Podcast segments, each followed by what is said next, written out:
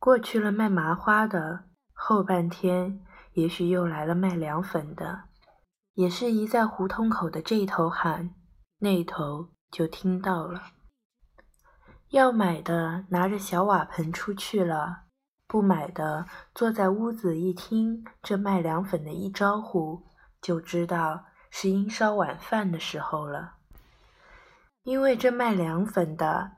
一个整个的夏天都是在太阳偏西时，他就来的，来的那么准，就像时钟一样。到了四五点钟，他必来的，就像他卖凉粉专门到这一条胡同来卖似的。似乎在别的胡同里就没有为着多卖几家而耽误了这一定的时间。卖凉粉的一过去了，一天也就快黑了。打着波浪鼓的货郎，一到太阳偏西，就再不进到小巷子里来，就连僻静的街他也不去了。他挑着担子从大街口走回家去。卖瓦盆的也早都收市了，捡神头的、换破烂的也都回家去了，只有卖豆腐的则又出来了。晚饭时节，吃了小葱沾大酱就已经很可口了。若外加上一块豆腐，那真是锦上添花。一定要多浪费两碗苞米大芸豆粥的，一吃就吃多了，那是很自然的。豆腐加上点辣椒油，再拌上点大酱，那是多么可口的东西！用筷子出了一点点豆腐。就能够吃下去半碗饭，再到豆腐上去触了一下，一碗饭就完了。因为豆腐而多吃两碗饭，并不算吃得多。没有吃过的人不能够晓得其中的滋味的。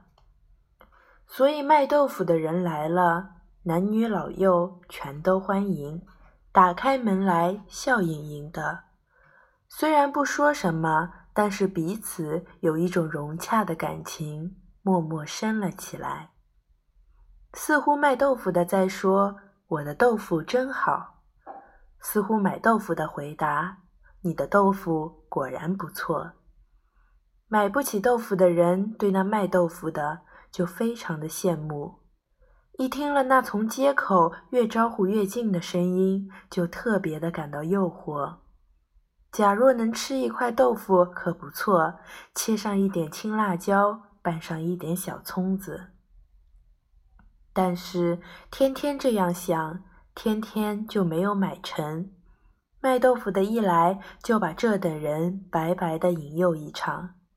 于是那被诱惑的人仍然斗不起决心，就多吃几口辣椒，辣得满头是汗。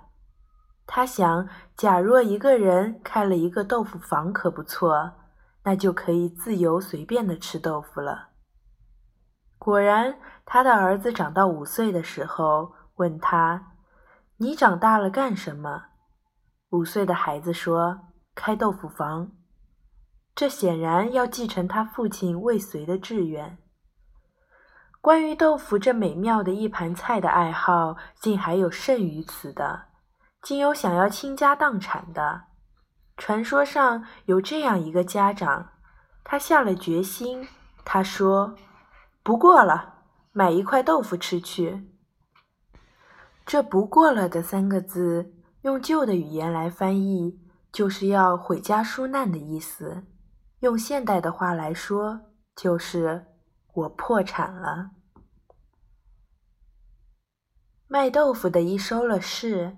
一天的事情就都完了，家家户户都把晚饭吃过了，吃过了晚饭，看晚霞的看晚霞，不看晚霞的躺到炕上去睡觉的也有。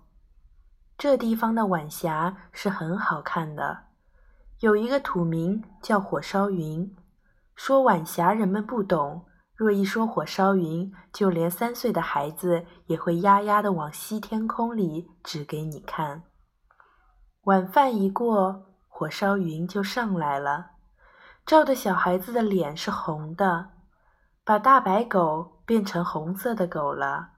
红公鸡就变成金的了，黑母鸡变成紫檀色的了。喂猪的老头子往墙根上靠，他笑盈盈地看着他的两匹小白猪变成小金猪了。他刚想说：“他妈的，你们也变了。”他的旁边走来一个乘凉的人，那人说：“你老人家必要高寿，你老是金胡子了。”天边的云从西边一直烧到东边，红堂堂的，好像是天着了火。这地方的火烧云变化极多，一会儿红堂堂的了，一会儿金洞洞的了，一会儿半紫半黄的，一会儿半灰半百合色。葡萄灰、大黄梨、紫茄子，这些颜色天空上边都有。还有些说也说不上来的，见也未曾见过的诸多种的颜色。五秒钟之内，天空里有一匹马，马头向南，马尾向西，那马是跪着的，像是在等着有人骑到它的背上，它才站起来。再过一秒钟，没有什么变化；再过两三秒钟，那匹马加大了。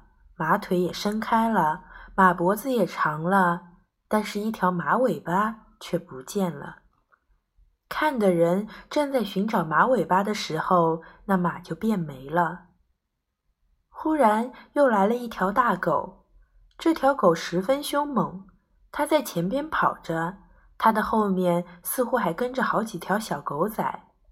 跑着跑着，小狗就不知道跑到哪里去了，大狗。也不见了。又找到一个大狮子，和娘娘庙门前的大石头狮子一模一样的，也是那么大，也是那样的蹲着，很威武的，很正经的蹲着。它表示着蔑视一切的样子，似乎眼睛连什么也不睬。看着看着的，一不谨慎，同时又看到了个别的一个什么。这时候可就麻烦了，人的眼睛不能同时又看东又看西，这样子会活活的把那个大狮子糟蹋了。一转眼，一低头，那天空的东西就变了。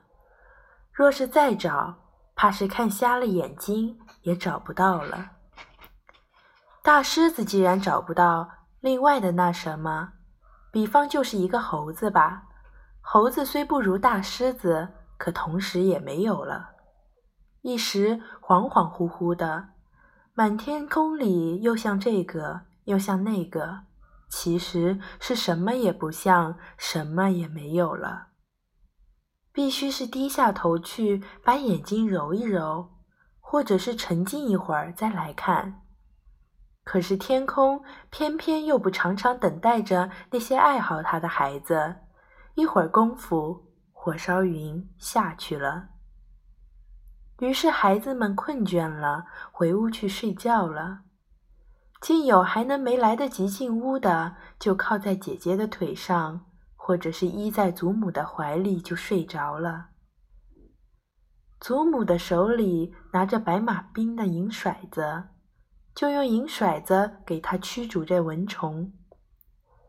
祖母还不知道这孩子是已经睡了，还以为他在那儿玩着呢。下去玩一会儿去吧，把奶奶的腿压麻了。用手一推，这孩子已经睡得摇摇晃晃的了。这时候，火烧云已经完全下去了。于是家家户户都进屋去睡觉，关起窗门来。呼兰河这地方，就是在六月里也是不十分热的，夜里总要盖着薄棉被睡觉。等黄昏之后的乌鸦飞过时，只能够隔着窗子听到那很少的尚未睡的孩子在嚷叫：“乌鸦乌鸦，你打场，给你二斗粮。”那漫天盖地的一群黑乌鸦，呱呱的大叫着。在整个的县城的头顶飞过去了。据说飞过了呼兰河的南岸，就在一个大树林子里边住下了。明天早晨起来再飞。夏秋之间，每夜要过乌鸦。究竟这些成百成千的乌鸦过到哪里去？孩子们是不大晓得的，大人们也不大讲给他们听，只晓得念这套歌：乌鸦乌鸦，你打场，给你二斗粮。究竟给乌鸦二斗粮做什么？似乎不大有道理。